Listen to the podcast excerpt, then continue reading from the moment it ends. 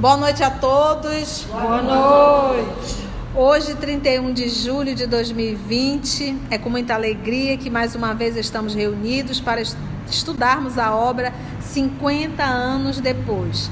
Sempre lembrando que, devido à pandemia, estamos em um grupo menor para darmos continuidade às gravações e podermos dar continuidade ao estudo acompanhando em casa através do canal do YouTube. Então, a nossa querida irmã Aramita irá fazer a recapitulação do nosso último estudo e eu vou pedir para a nossa irmã Kelly fazer a nossa prece de abertura. Estamos no ano de 132 depois de Cristo e o pai de Alba Lucínia, Fábio Cornélios, e a sua mãe, Júlia Spinter, estão oferecendo uma, uma festa para o casal que retornou há pouco para Roma para dar as boas-vindas e, os, e os inserir na, na sociedade. Nessa festa foi convidado o prefeito, que é o Lólio Úrbico, e o imperador da época, que é o Adriano. E a mulher do Lólio Úrbico, a Cláudia Sabina, também foi. E nessa festa eh, está acontecendo o passeio nos jardins, que são grandes, onde o, a Cláudia Sabina se declarou para o Elvídio Lúcio, que deu um fora nela.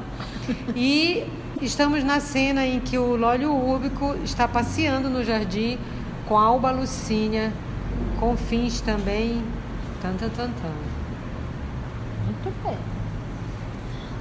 E vamos envolver a nossa irmã Kelly para fazer a nossa prece de abertura. Senhor Jesus, agradecemos a oportunidade que aqui nos és dado e que o Senhor possa inspirar aqui a nossa facilitadora para o melhor entendimento desta obra. Agradecemos que assim seja. Então vamos lá, já pedindo a inspiração do mais alto. Vamos mergulhar no ano de 132 da era cristã e vamos adentrar nessa festa esplendorosa, né? Uma festa de muitos gastos. Lembrando que foi construído até um lago artificial. Imagina, um com lago barcos. artificial com barcos. E o pai da Alba Lucínia não tem esse dinheiro para fazer essa festa toda, não. Então deve ter se endividado bastante. Então vamos continuar nesse passeio. O Elvídio já colocou a Cláudia Sabina no lugar, explicando muito bem da fidelidade dele à sua esposa. Agora vamos ver aqui a Alba Lucínia conversando com Lólio Úrbico. Quem vai fazer a voz do Lólio é nosso querido amigo Reinaldo e quem vai fazer a voz do, do é o nosso querido irmão Augusto. Alba Lucínia vai estar a nossa, a nossa Carla. E se for necessário a Cláudia Sabina falar, a nossa irmã Mita. Que Jesus nos conduza. Vamos lá, gente? Em dado instante, muito pálido, exclamou em atitude quase súplice. Isso aqui é o prefeito, Lólio Urbi, em conversa com Alba Lucínia. Senhora, eu vos vi pela primeira vez há mais de quatro lustros. Celebravam-se os vossos esponsais com um homem digno e eu lamentei, sinceramente, não haver chegado mais cedo para disputar-vos. Acredito que vosso coração se alarme com estas minhas revelações inoportunas. Mas que fazer se o homem apaixonado é sempre a mesma criança de todos os tempos, que não mede situações nem circunstâncias, para ser sincero? Perdoai-me se vos ofendo a suscetibilidade superior e generosa, mas tenho necessidade inelutável de vos afirmar de viva voz o meu amor. O livro 50 anos depois, esse mesmo grupo nós já sabemos que vai ser reencontrado no livro Renúncia. O Lólio Úrbico vai ser lá em Renúncia o Montério de, ouvido. Muito bem, meninas. Que vem exatamente como um primo. Alba Lucínia, então, no livro Renúncia, ela vem como Madalena Villamil. E o, o, o prefeito Lólio vai vir como primo de, dela cresceram juntos, cresceram juntos e essa paixão ainda continua. Por que, que eu estou falando isso? Nós estamos falando de 14, 15 séculos depois e a paixão ainda está lá. Então, quando ele diz aqui, olha, eu vos vi pela primeira vez há mais de quatro lustros, 20 anos. Celebravam-se os vossos esponsais com um homem digno e eu lamentei, sinceramente, não haver chegado mais cedo para disputar-vos. Acredito que vosso coração se alarme com estas minhas revelações inoportunas.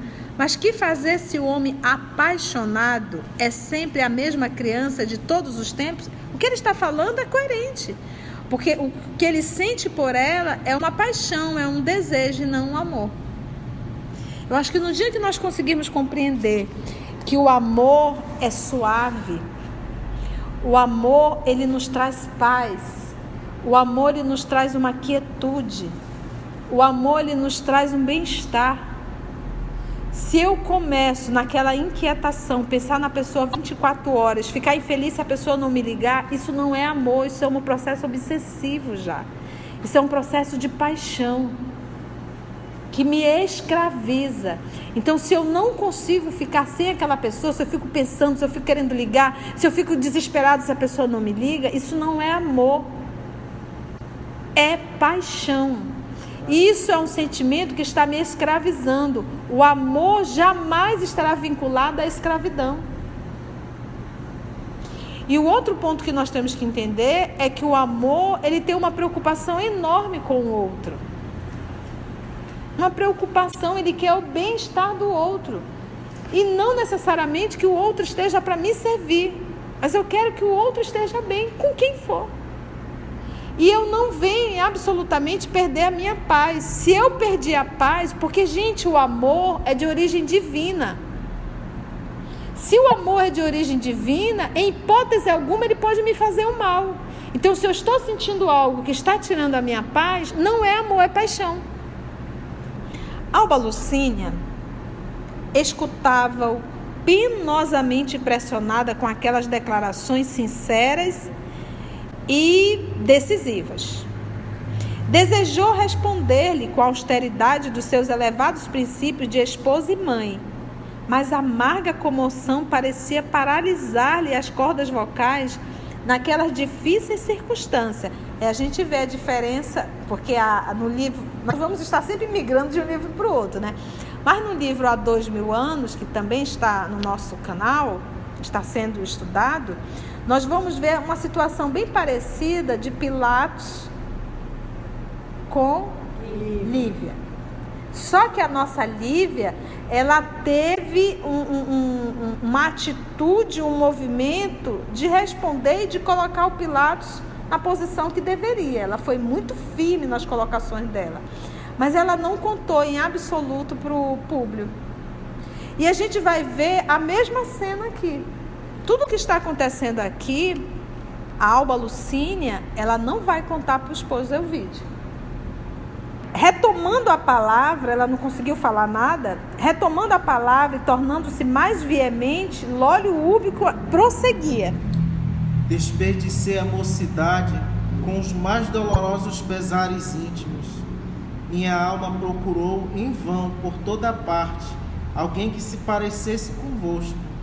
Resvalei por aventuras escabrosas nas minhas tristes empresas militares ansioso de encontrar o coração que adivinha em vosso peito. Minha existência, apesar de fortunosa, está saturada de amarguras infinitas. Será que me não concedereis o lenitivo de uma esperança? Terei de morrer assim, estranho compreendido? Displicentemente, dei meu nome e posição social a uma bela mulher que não me pode satisfazer as expressões elevadas do espírito. Dentro do lar somos dois desconhecidos. Entretanto, senhora, nunca pude esquecer o vosso perfil de Madonna, esse olhar divino e calmo, no qual leio agora as páginas de luz da vossa virtude soberana. No meu ambiente social, tenho tudo que a um homem é lícito desejar: fortuna, privilégios políticos, fama e nome. degraus que escalei facilmente entre as classes mais nobres. O coração, porém, vive em desalento irremediável, aspirando a uma felicidade inatingível. Enquanto vos conservastes na província, possível me foi contemporizar com os próprios amargores, mas depois que vos revi, experimento na alma o desencadeado Vesúvio de chamas. Tenho as noites povoadas de inquietações e amarguras, quais as de um náufrago que vê além a ilha da sua aventura, distante e inatingível. Dizei que vosso coração há de acolher-me às súplicas, que me vereis com simpatia ao vosso lado, se não puderdes retribuir esta paixão?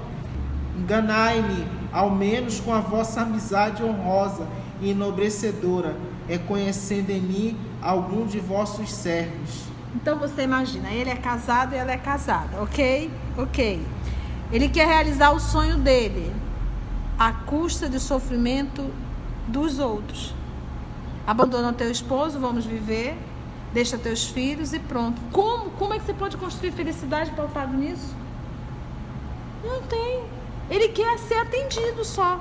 É aquilo que a gente sempre estuda. A gente perde as, as encarnações por essas tolices aqui. Eu acho mais porque ele é leviano e para ele não importa o sentimento, sim, né? Sim, de ninguém. Como ele não sente nada pela Cláudia, ele acha que tudo é uma brincadeira. Porque aqui, aqui o ponto primordial é uma palavrinha chamada egoísmo. Eu quero ser atendido. E os outros, os outros, os outros. E é tão impressionante que ele é convidado, 14 séculos depois, a vir como um irmão adotivo. É um primo que vai ser criado como irmão. Porque o que, que acontece? É a misericórdia divina dando uma oportunidade para ele para transformar todo esse, esse, esse, esse Vesúvio aí dele em um verdadeiro amor. Que mesmo Madalena, Vila Mil, passando por todas as necessidades, ele ainda assim queria ser atendido em seus desejos. E um outro movimento que a gente para para pensar, ele diz assim, que ele a conheceu no, no casamento, não foi? No casamento dela. E ali, quando ele olhou, ele disse, puxa vida, então a pergunta é: será que foi o primeiro encontro desses dois? Não. Né? Por que esse movimento, essa coisa toda? Agora, o movimento é. Gente, eu digo que a vida ela é simples, simples, simples. É realmente. É fácil, de, é cartesiana. Presta atenção. Ele a encontrou no dia do casamento, casamento realizando ela morta de feliz. Isso quer dizer o quê? Não era nada, não é para ti. Onde que estão tá as nossas mazelas morais e as nossas quedas morais? É a gente, nós, nós tentarmos ir contra a correnteza. Tentar mudar tudo. Então, depois desse derramamento de mentiras, a nobre senhora tornara-se pálida, pálida, pálida. O coração lhe pulsava alarmado, em ritmo violento. E aí vem agora a fala da nossa Alba Lucina. Senhor prefeito, conseguiu babucear quase desfalecente. Lamento bastante haver inspirado sentimentos dessa natureza e não posso honrar-me com a vossa homenagem afetiva, porquanto vossas palavras evidenciam a violência de uma paixão insensata e desastrosa. Meus deveres sagrados de esposa e mãe impedem-me de considerar quanto acabais de dizer. Mantenho o sincero propósito de vos considerar o cavalheiro ilustre e digno, amigo dedicado e honesto de meu pai e de meu marido, a cujo destino, por afeição natural, estou ligada para sempre. E até 15 séculos depois. Falou uma verdade. Falou né? uma verdade mesmo. E eu vou dizer uma coisa para vocês. Aqui, lembra, uma coisa é você receber uma declaração de um Zé Ninguém, a outra coisa é você receber a declaração de alguém super importante dentro da sociedade que ela está inserida. Então, aqui ele é o governador. E ele chegou acompanhado do imperador. E o imperador era tido como um deus. E é tipo assim: eu vou ter que saber sair sem ofender e sem maltratar. E lembra que o, o esposo dela é, vai ser funcionário do imperador. Eles estavam na província, né? Lólio úrbico, habituado às transigências femininas da corte, né? O ato de ceder, todas as mulheres ali cediam a ele. Em face da sua posição e méritos, empalideceu de súbito, porque além da posição que ocupava, a cantada que ele deu e levou um fora, empalideceu de súbito ao ouvir a recusa nobre e digna. Ou seja, para um menino, falando de nível emocional, receber um não, aquilo passa a ter um valor dobrado ao ouvir a recusa nobre e digna avaliou no relance o quilate espiritual da criatura ardentemente cobiçada há tanto tempo. Tá vendo? Cobiçada. Porque o Emmanuel vai apresentando o sentimento do óleo através das palavras. Cobiçada há tanto tempo. No seu íntimo, de mistura com o amor próprio humilhado, havia igualmente um, um indício de vergonha para consigo mesmo, fora que ele levou. Baixando, todavia, o olhar despeitado, falou quase súplice. Pensa que ele desistiu? Não desejo passar a vossos olhos como um espírito grosseiro e incompreensivo. A verdade, porém, é que continuarei a vos amar da mesma forma.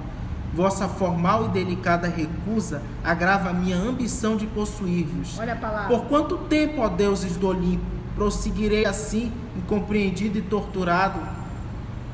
Poss, possuir-vos. Você vê que é, é, o sentimento dele não é nada.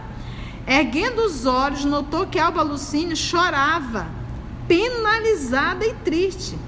Aquela dor serena e justa penetrou-lhe o coração qual o gume de uma espada. Lólio Úrbico sentiu pela primeira vez que a materialidade de sua paixão produzia sentimentos de angústia e piedade pela primeira vez. Senhora, exclamou aflito, perdoai se vos fiz chorar com as expressões mal avisadas dos meus tristes padecimentos. Quero-vos muito, muito. Desposastes um homem honesto e digno, e acabo de cometer a loucura de vos propor a sua desonra e desventura. Perdoai-me Fui vítima de um instante penoso de criminosa insânia. Apiedai-vos de mim, que tenho vivido até agora abatido e desolado. Um mendigo do esquinino é mais feliz do que eu, embora estenda as mãos à caridade pública. Sou um desgraçado. Tende compaixão do meu padecer angustioso. Por muitos anos guardei no íntimo estas emoções rudes e penosas e vós sabeis que a alma do soldado tem de ser cruel e impassível, recalcando os pensamentos mais generosos. Jamais encontrei um coração que compreendesse o meu, razão por que não hesitei em vos ofender a dignidade irrepreensível. Vou dar outro espólio, né? Mas não desse livro, do, 50, do, do Renúncia, que está lá no nosso canal. Quando ele levou Madalena para a Espanha, e ele foi realmente para cima e ela machucada, ela, ela com por conta da varíola, ela com o pezinho machucado, e ele foi para cima dela. E ela intercedeu e disse assim: pela figura de nossa mãe. Porque a mãe dela cuidou dele como mãe. Não faça isso comigo. Aí foi quando ele parou. Porque imagina séculos e séculos de desejo. Vamos lá. Alba Lucínia escutava-lhe as súplicas sem compreender os contrastes daquela alma violenta e sensível. Houve um silêncio penoso para ambos quando alguém, atravessando as filas de arvoredos, exclamava em voz cheia, rente de seus ouvidos: Vinde ouvir Virgílio Prisco, associemos-nos às homenagens a César.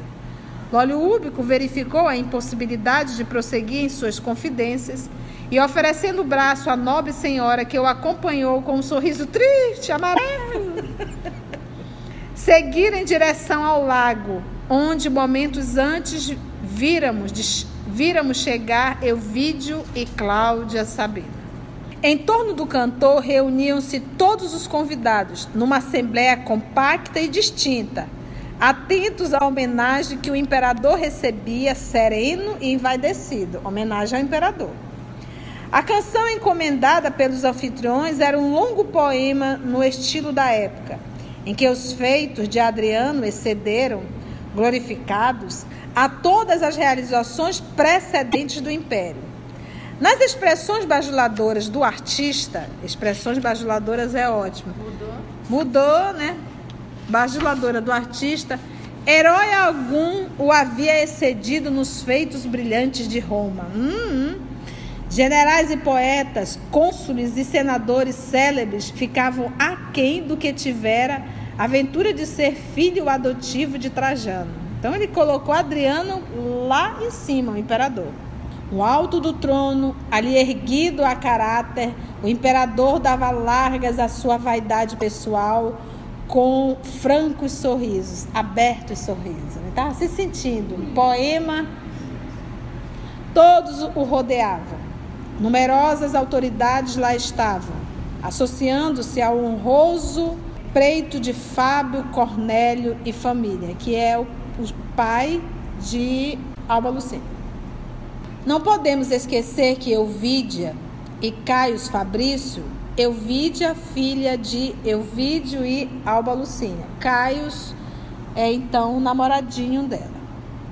Lá se viam juntos e embevecidos na, su na sua risonha primavera de amor, enquanto que Neo Lúcio, obrigado pelas circunstâncias a comparecer, amparava-se ao braço de Célia, meio trêmulo na sua avançada velhice e desejoso de mostrar aos filhos que o seu coração também participava da alegria geral. Então aqui o nosso Quinéio Lúcio é o pai do senhor Elvídio, Célia neta e filha de Elvídio e Alba Lucena.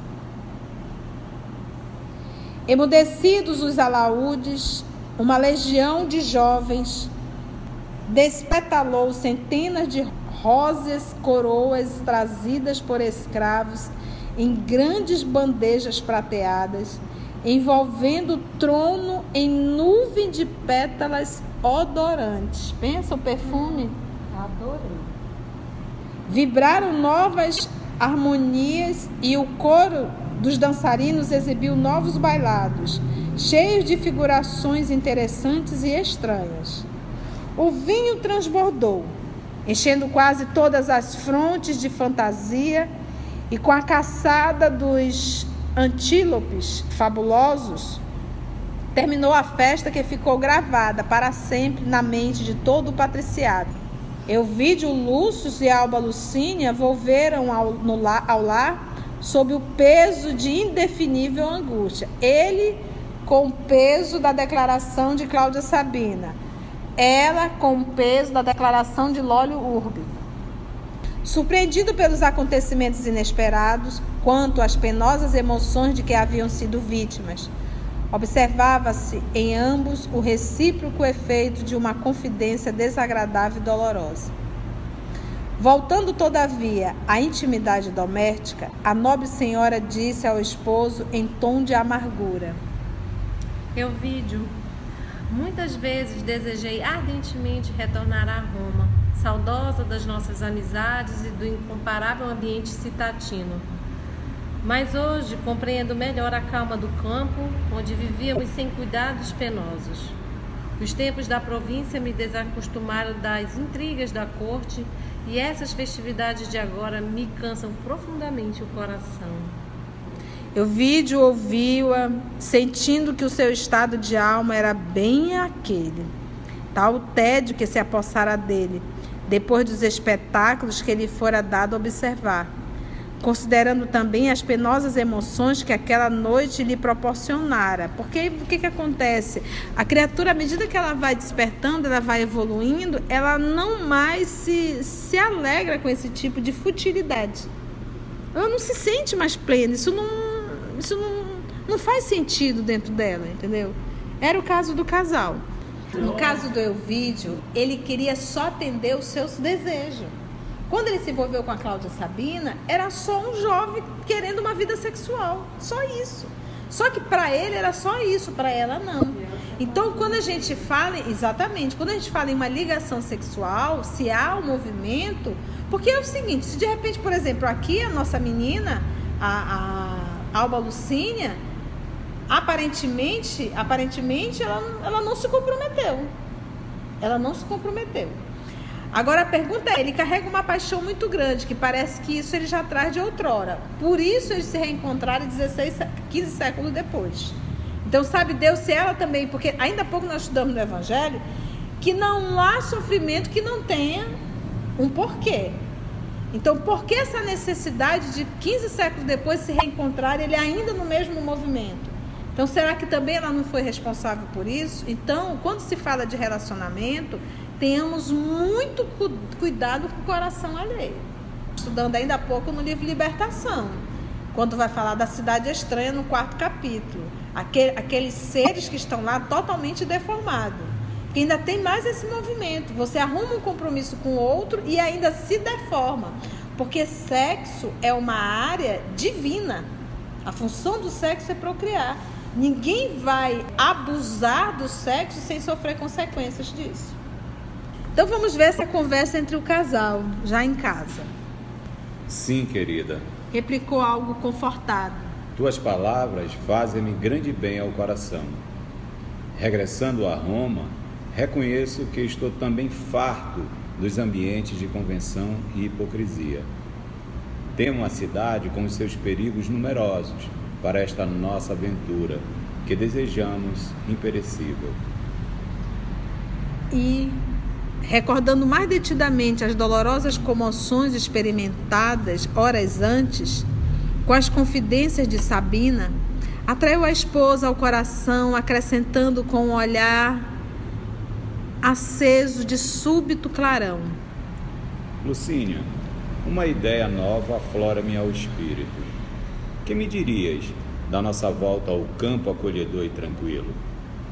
Lembremos-nos, querida, de que a revolução terminou e não será difícil readquirirmos as antigas propriedades da Palestina. Imagina, gente, no ano de 132 e ainda estão em guerras, né? E ainda estão em revoluções. Reataríamos assim a nossa tranquila existência na província, sem as preocupações exaustivas e dolorosas que aqui nos assaltam. Cuidarias das tuas flores e eu continuaria zelando pelos interesses de nossa casa. Prometo-te que farei tudo para te tornar a vida menos triste, longe de teus pais. Conservaria conosco somente os escravos da tua predileção e buscaria aconselhar-me constantemente contigo no desdobramento de todos os trabalhos. Levar-te-ia comigo em todas as viagens. Nunca mais te deixaria isolada em casa, preocupada e saudosa.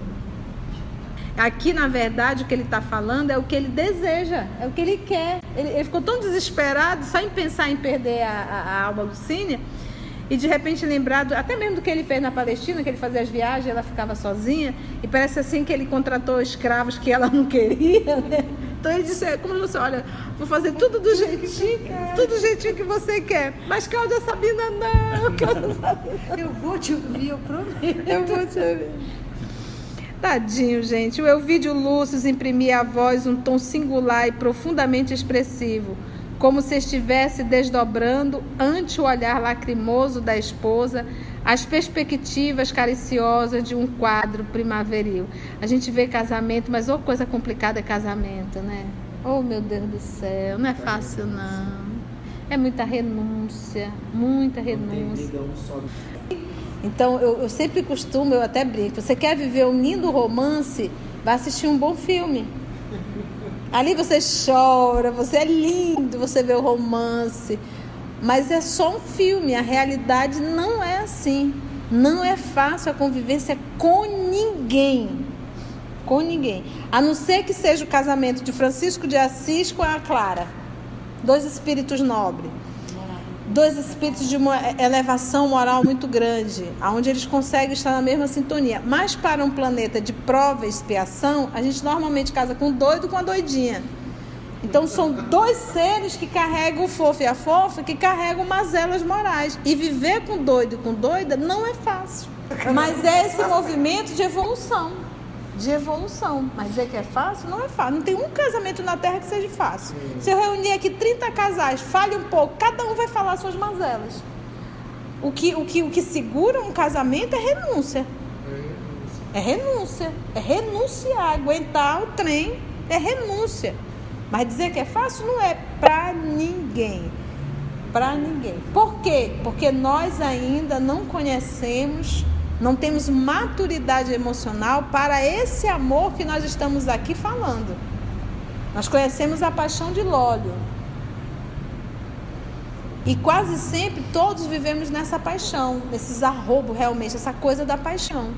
Mas o amor, nós ainda não estamos ainda compreendendo, nós ainda não, não, temos o sentimento, nós ainda não despertamos verdadeiramente. Por isso é que é difícil a convivência. Porque quando nós amarmos, aí a convivência vai ser legal. Não é o outro para comigo, é eu para com o outro. Porque eu já amo. Vamos lá. Continuava de olhos brilhantes. Poderíamos voltar à Judéia para sermos ainda mais alegres e mais felizes?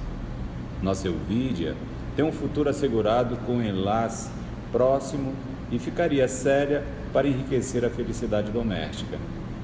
De volta, percorreríamos toda a Grécia, a fim de visitar o mais antigo jardim dos deuses. E quando, em Samaria e na Idumeia, haverias de ver os milagres do meu coração no afã de fazer-te risonha e venturosa. Passearíamos então juntos como outrora, pelas estradas enluaradas, no silêncio das noites calmosas, para melhor sentirmos a extensão do nosso amor venturoso. Gente, desculpa, mas os homens de hoje não sabem mais nem falar assim. Eles não, não sabem, desculpa, meninas, mas hoje esse esposo tá aqui. Primeiro o Lólio foi e deu um vômito de, de, de Vesúvio. de Vesúvio sobre ela. E agora vem um esposo aqui, desesperado de ver a Cláudia Sabina no pé, e disse: Meu Deus, vamos lá mais um pouquinho. Aqui sinto a nossa paz doméstica ameaçada a cada passo. As intrigas da corte me atormentam o coração. Entretanto, somos ainda moços e temos diante de nós um futuro promissor.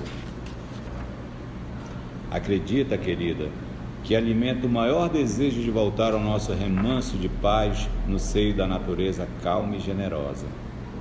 Bem, cenas do próximo capítulo. Imagina. Ele já sabe, ele já adivinhou. Ele sabe que o casamento dele está por um fio. Por um fio. Volto à frase que aprendemos hoje no Evangelho. A severidade do castigo era proporcional à gravidade da falta. A duração do castigo é indeterminada, seja qual for a falta. Por quê? Porque está subordinada ao arrependimento do culpado e ao seu retorno à senda. Vamos agradecer a Jesus, vamos pedir para nossa irmã Lígia fazer a prece. Jesus amado, é com imensa gratidão que terminamos hoje esse banquete de luz. Muito obrigado, Senhor, por podermos estar aqui mais uma noite, bebendo da fonte divina da Sua palavra.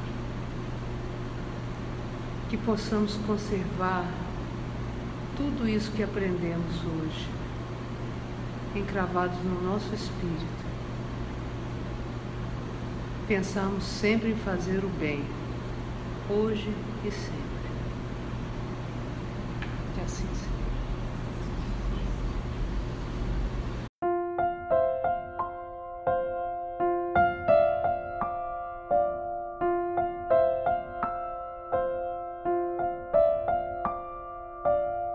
Trabalho do Cristo ele é sempre coletivo, ele não é individual, não está centralizado sobre a cabeça de um.